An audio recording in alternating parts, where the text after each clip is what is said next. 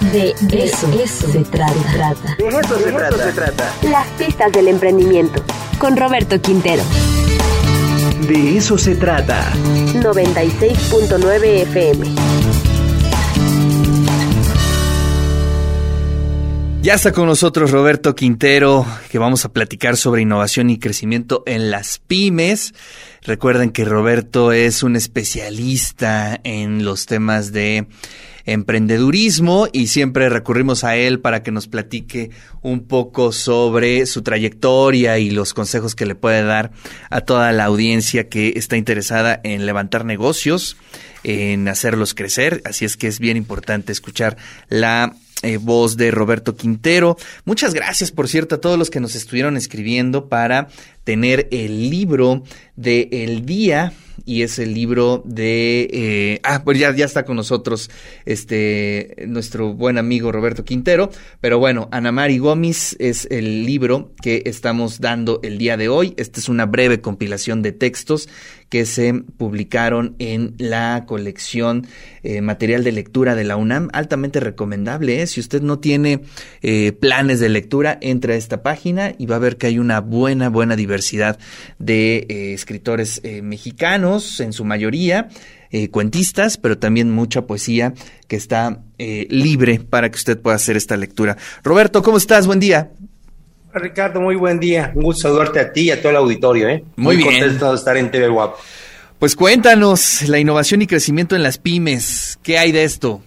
Pues mira, muy interesante. Fíjate que en el Consejo Coordinador Empresarial de Puebla este, estamos trabajando en una comisión, en un comité de de economía, de fomento desarrollo económico. Entonces, por mi parte, me acerqué yo al CC Nacional a conocer cuáles eran sus planes en el tema de impulsar a, las empresas en, en el país. Y, me llamó la atención, está muy padre, ellos le mandan las prioridades, tienen siete prioridades de innovación y uno de crecimiento, las cuales estamos tropicalizando, estamos adaptando a nuestra realidad en Puebla pero fíjate, el de crecimiento yo solamente tiene una prioridad, este, Ricardo. Yo te preguntaría, ¿tú qué crees que es lo que necesitan las pymes, las pequeñas y medianas empresas poblanas para crecer?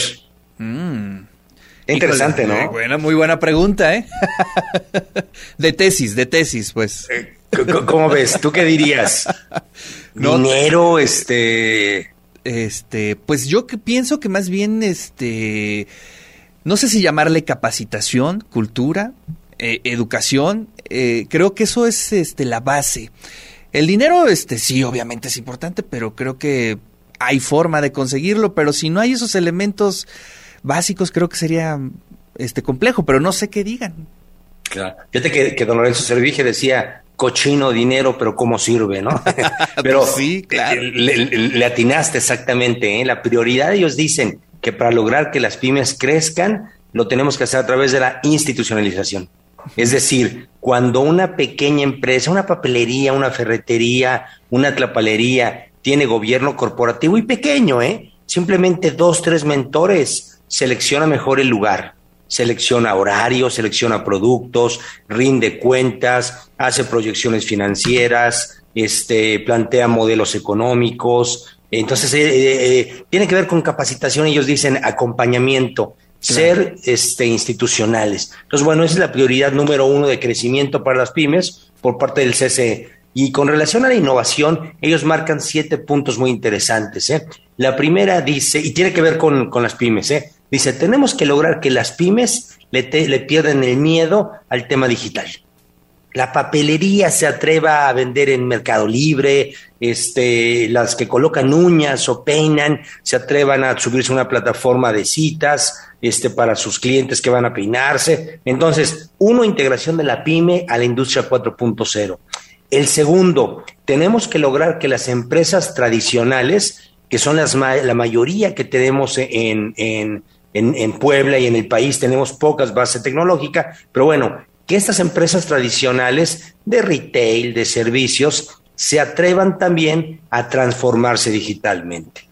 Eh, tercero, algo que hemos comentado mucho, impulso a los emprendimientos de base tecnológica. Cuando descubramos proyectos, aplicaciones, plataformas, este tipo Bitso, tipo Parquimóvil, tipo Kavak, hay que empujarlos con todo, porque son los que generan muchísimo valor muy rápido y pueden convertirse incluso en, en unicornios. La que sigue y tiene que ver con las instituciones educativas es vincular al sector académico, pero con énfasis en STEAM, ¿no? S-T-E-A-M, ¿no? Es decir, ciencia, tecnología, ingeniería, artes y matemáticas. Debemos de vertebrarnos para impulsar que más jóvenes se preparen en esto. Repito, ciencias, tecnología, ingeniería, artes y matemáticas.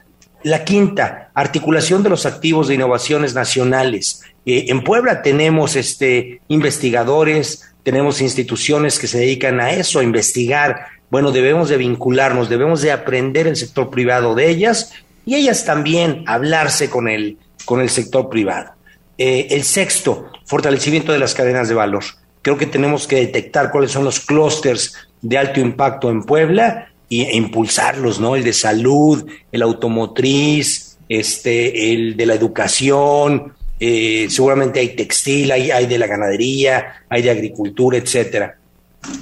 Y el séptimo, debemos de impulsar la industria de la data en Puebla. Recordemos este Ricardo Auditorio que la data, la información, pues es el nuevo petróleo, es el nuevo oro. O sea, el que tenga data pues es como el rico del pueblo, el rico del país, ¿no? El rico del mundo. Tenemos que lograr que en Puebla haya más empresas de inteligencia artificial. que estén analizando algoritmos, desarrollando, procesando, agregando valor este, a, a, la información. Entonces, bueno, nos daremos a la tarea próximamente como sector empresarial de impulsar estas siete prioridades de innovación y la prioridad de crecimiento en las pymes. ¿Cómo? institucionalizándolas, invitándolas a que se acerquen a, mentores, a universidades, para que les ayuden a tener gobierno corporativo y que sus decisiones sean colegiados. Fíjate, Ricardo, algo que, le, nos pasa mucho al emprendedor y le, y le pasa mucho a la pyme es que la decisión es solitaria. La señora la papelería toma decisiones ella solita. Sí, sí, sí. ¿Qué, mejor, ¿no? Que tomarla acompañada y tres o cuatro cabezas pues piensan, piensan mejor que una, ¿no? Claro, sí, hay que entender que pues que ya estamos en el siglo XXI, ¿no? Y el mundo ha cambiado muchísimo y a veces seguimos haciendo muchas cosas de forma tradicional, que no es malo, creo que también tiene muchísimo valor la experiencia personal, pero yo creo que abrirse a las opiniones, abrirse a las nuevas formas, a todo lo que estás planteando ahorita, este, pues vale mucho la pena si es que queremos conservar, eh, tener eh, vida. Hace la semana pasada se hizo un reportaje aquí en eh, TV WAP sobre todos los negocios que están sobre Valsequillo eh, por Ciudad Universitaria, que han tenido un impacto pues, tremendo, ¿no? Este, y muchos pues confesaron que pues prácticamente este mes o el próximo mes serán los últimos que estarán abiertos, ¿no? y bueno, eso responde también un poco a cómo se está enfrentando este problema. Claro, sí, sí, y hay que treparse el tema tecnológico, invitar a los emprendedores, atrévanse, eh, vengan de, carpinterías, atrévanse a vender algo en Marketplace, en Amazon, ¿no? Quién sabe, ahí encuentran una beta bien interesante de negocio, piloteen eso. Así es. Oye, pues te agradezco muchísimo, Roberto. Como siempre, te mando un fuerte abrazo y nos saludamos la siguiente semana. Abrazo fuerte y saludos.